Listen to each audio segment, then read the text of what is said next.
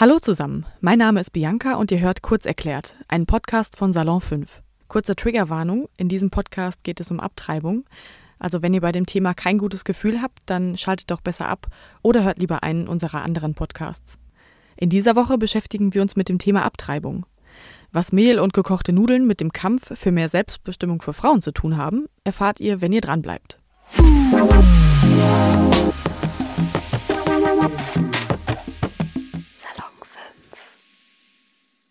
Ich skizziere euch heute die Geschichte der Frauenbewegung in Deutschland im Zusammenhang mit Abtreibungen. Um den Überblick zu behalten, erkläre ich euch erstmal die zentralen Begriffe, mit denen wir es beim Thema Abtreibung zu tun haben. Aber zuerst, wie ist denn eigentlich die gesetzliche Lage in Deutschland? Schwangerschaftsabbrüche sind in Deutschland im Paragraph 218 im Strafgesetzbuch, dem sogenannten Abtreibungsparagraphen, geregelt. Sie sind grundsätzlich erstmal rechtswidrig. Sie bleiben aber bei bestimmten Ausnahmen straffrei. Eine Möglichkeit ist zum Beispiel die Beratungsregelung. Damit ist ein Schwangerschaftsabbruch innerhalb der ersten zwölf Wochen nach Empfängnis möglich. Frauen müssen sich aber zwingend vorher bei einer staatlich anerkannten Stelle beraten lassen. Die Bescheinigung der Beratung müssen sie dann der abtreibenden Ärztin oder dem Arzt vorlegen. Und der Eingriff darf frühestens am vierten Tag nach abgeschlossener Behandlung vorgenommen werden. Andere Ausnahmen sind ein bisschen weniger kompliziert, zum Beispiel medizinische oder kriminologische Indikationen. Was sollen jetzt Indikationen sein? Das ist ein bisschen schwer zu definieren. Das ist nämlich ein Begriff aus der Medizin und beschreibt eine Begründung für die Notwendigkeit und Angemessenheit einer therapeutischen Maßnahme. Medizinische und kriminologische Begründungen für eine Abtreibung also. Wenn also zum Beispiel die Mutter durch die Schwangerschaft in Lebensgefahr ist oder die körperliche und seelische Gesundheit schwerwiegend beeinträchtigt werden könnte, dann ist das eine medizinische Indikation. Eine kriminologische Indikation ist, wenn die Schwangerschaft durch eine Sexualstraftat, wie zum Beispiel eine Vergewaltigung, entstanden ist. Da bleiben Schwangere auch länger, bis zur 22. Schwangerschaftswoche straffrei, andere Beteiligte am Abbruch aber nicht. Ja, so sieht es rechtlich in Deutschland aus, aber war das überhaupt schon immer so? Seit 1871, also schon eine ganze Weile, gibt es den Paragraphen 218 schon im Strafgesetzbuch. Nach dem Zweiten Weltkrieg waren Schwangerschaftsabbrüche aber erstmal kein Thema in der Öffentlichkeit. Sie wurden erst 1970, also gut 100 Jahre seitdem es diesen Paragraphen überhaupt gibt, ähm, von Frauenaktivistinnen wieder zum Thema gemacht. Wegweisend war hier die Gruppe Frauenaktion 70, die sich in Frankfurt am Main aus einer linksliberalen Gruppe und einem Frauenarbeitskreis der Volkshochschule Frankfurt gebildet hat. Erste Aktionen waren beispielsweise ein offener Brief an Abgeordnete im Bundestag und eine Unterschriftenkampagne bei Ärztinnen. Aber so richtig Fahrt aufgenommen hat die Bewegung erst durch eine andere Aktion. 1971 bekennen sich 374 Frauen im Stern dazu, gegen Paragraph 218 verstoßen zu haben. Diese in Anführungszeichen Selbstbezichtigungsaktion wurde von Alice Schwarzer ins Rollen gebracht. Ihr kennt sie vielleicht. Sie ist Journalistin und Aktivistin für Frauenrechte. Sie brachte die Idee der Aktion aus Frankreich mit, wo sie als Korrespondentin gelebt hat und auch als Aktivistin bei der Frauenrechtsbewegung Mouvement de Libération de Femmes war. Innerhalb weniger Tage wurde die Story im Stern zu einem deutschlandweiten Skandal. Etliche Frauen, darunter Prominente wie Normalos, unterschrieben den Appell Ich bin gegen Paragraph 218 und für Wunschkinder. Einzelne Frauengruppen verbinden sich darauf zum deutschlandweiten Netz Aktion 218. Hier vernetzen und informieren sich die Frauen und tauschen sich untereinander aus. Im September 1971 kündigt Justizminister Gerhard Jahn dann die Reform des Abtreibungsparagraphen an. Gegenüber stehen sich jetzt zwei Lösungsansätze. Auf der einen Seite die Fristenlösung, die von den Aktivistinnen gefordert wird, und auf der anderen Seite die Indikationslösung. Bei der Fristenlösung ist ein straffreier Abbruch bis zwölf Wochen nach Empfängnis möglich. Die Indikationslösung, die der Justizminister durchsetzen will, sieht so aus. Ein Schwangerschaftsabbruch ist nur bei medizinisch-sozialer, ethischer oder eugenischer Indikation straffrei möglich. Also fast wie wir es schon kennen, bei Lebensgefahr für die Mutter, nach einer Vergewaltigung oder aber auch bei einer Behinderung des Fötus. Der letzte Punkt fällt im heutigen Paragraphen weg. Die gesetzliche Regelung, die heute gilt, ist aber übrigens ein Kompromiss aus beiden Lösungen, aber dazu später mehr. Im Herbst 1971 demonstrieren jetzt in mehreren deutschen Städten Frauen und solidarische Männer gegen diesen Indikationsentwurf von Justizminister Jahn. Sie wollen die ersatzlose Streichung des Abtreibungsparagraphen. Ein paar Monate später, 1972, startet dann eine Gegenbewegung. Die katholische Kirche fängt an, sich zu mobilisieren und Druck auf PolitikerInnen auszuführen. Im gleichen Jahr wird in der DDR, also Deutschland ist ja zu dem Zeitpunkt noch geteilt, ähm, eine Fristenlösung als Gesetz verabschiedet.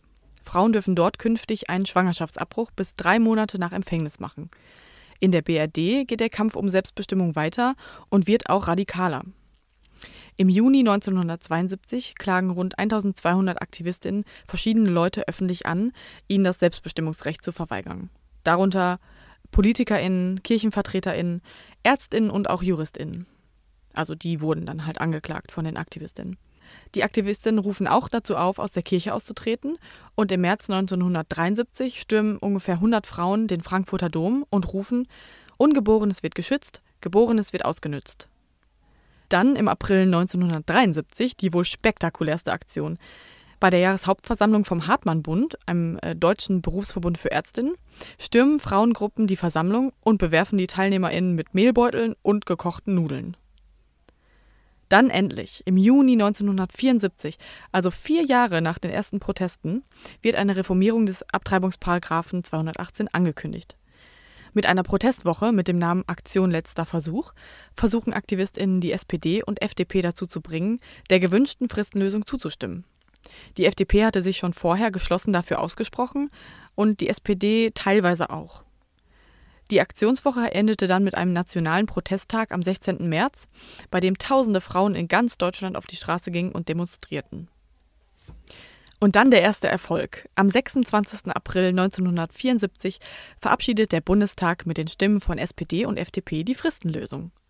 Aber die Freude hielt leider nicht lange an, denn ungefähr drei Monate später legte die CDU-CSU-Fraktion Verfassungsbeschwerde gegen diese Fristenlösung ein. Ein halbes Jahr später dann, im Februar 1975, stand die Entscheidung an. Rund 12.000 Frauen protestierten an diesem Tag für die Liberalisierung des Abtreibungsrechts. Aber die Proteste wurden nicht belohnt, denn das Bundesverfassungsgericht erklärte die Fristenlösung für verfassungswidrig. Ein ganzes Jahr später, im Februar 1976, verabschiedet der Bundestag schließlich die Indikationslösung. Also eine Niederlage für die Aktivistinnen der Frauenrechtsbewegung, Frauen können weiterhin nur unter schweren Bedingungen eine ungewollte Schwangerschaft abbrechen. Jetzt ein kurzer Sprung in der Zeit, zwei Jahre später. Im November 1978 tauschen sich rund 100 Frauen aus Frauengesundheitszentren über ihre Erfahrungen aus. Und es zeigt sich, der Kampf für ein selbstbestimmtes Leben für Frauen ist noch lange nicht vorbei. Frauen, die in CDU-regierten Bundesländern und Bayern leben, haben es besonders schwer. Ärzte weigern sich, Indikationen auszustellen und teilweise werden für die Schwangerschaftsabbrüche keine Krankenhausbetten zur Verfügung gestellt. Was dazu führt, dass nach wie vor etliche Frauen für Abtreibungen nach Holland fahren, da Abtreibungen dort legal waren. Auch für die Gegenseite war der Kampf noch nicht gewonnen. Die katholische Kirche kämpft unvermindert weiter, aber für eine Wiederverschärfung des Gesetzes. 1989 gibt es dann eine neue Hoffnung. Das geteilte Deutschland aus DDR und BRD vereint sich wieder und damit entflammt der Konflikt um den Abtreibungsparagraphen von neuem. Denn das BRD-Gesetz sollte auch in der DDR gelten, wo aber ja seit 17 Jahren schon die Fristenlösung galt. Die AktivistInnen sahen hier eine Chance für die Abschaffung des Paragraphen und demonstrierten auch dafür. Nach ganzen 16 Stunden Verhandlungen verabschiedet der Deutsche Bundestag dann am 26. Juni 1992 den Kompromiss, den wir auch heute kennen. Innerhalb der ersten zwölf Wochen ist ein Schwangerschaftsabbruch erlaubt, aber nur mit zwingend vorangegangener Beratung. Die dazugehörige Bescheinigung muss den abtreibenden Ärztinnen vorgelegt werden und die Zeit zwischen Beratung und Abtreibung muss mindestens drei Tage lang sein. Ganz sind wir aber noch nicht am Ziel unserer Reise, denn im Mai 1993 erklärt das Bundesverfassungsgericht den Abtreibungsparagraphen 218 nach einer Klage der bayerischen Staatsregierung für verfassungswidrig. Und so wird der Paragraph wieder verschärft. Inhaltlich ändert sich eigentlich nicht so viel, aber ein Schwangerschaftsabbruch ist jetzt grundsätzlich erstmal rechtswidrig, aber bei den genannten Ausnahmen straffrei. Und das gilt so bis heute. Puh, was für eine Zeitreise. Von Alice Schwarzer und der Selbstbezichtigungsaktion über Mehl und Nudeln als Wurfgeschosse bis hin zum Kompromiss aus Fristen und Indikationsregelungen. Der Kampf von AktivistInnen für Frauenrechte ist aber noch nicht vorbei.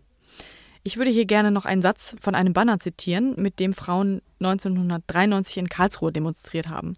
Da stand drauf: Könnten Männer schwanger werden, wäre Abtreibung schon Grundrecht. Die Frauenbewegung kämpft ja nicht alleine gegen den Abtreibungsparagraphen, sondern auch für das Recht von Frauen, über den eigenen Körper und den eigenen Lebensentwurf selber bestimmen zu können. Ja, und damit haben wir es geschafft. Von 1871 an bis heute haben wir uns jetzt die Geschichte der Frauenbewegung im Zusammenhang mit dem Abtreibungsparagraphen angeschaut. Ich hoffe, ihr fandet diese Zeitreise genauso spannend wie ich. Und wenn ihr noch mehr zu dem Thema wissen möchtet, dann schaut doch gerne mal auf unserem Instagram-Kanal vorbei und folgt uns auch gerne, um nichts mehr zu verpassen. Das war Kurz erklärt von Salon 5. Macht's gut!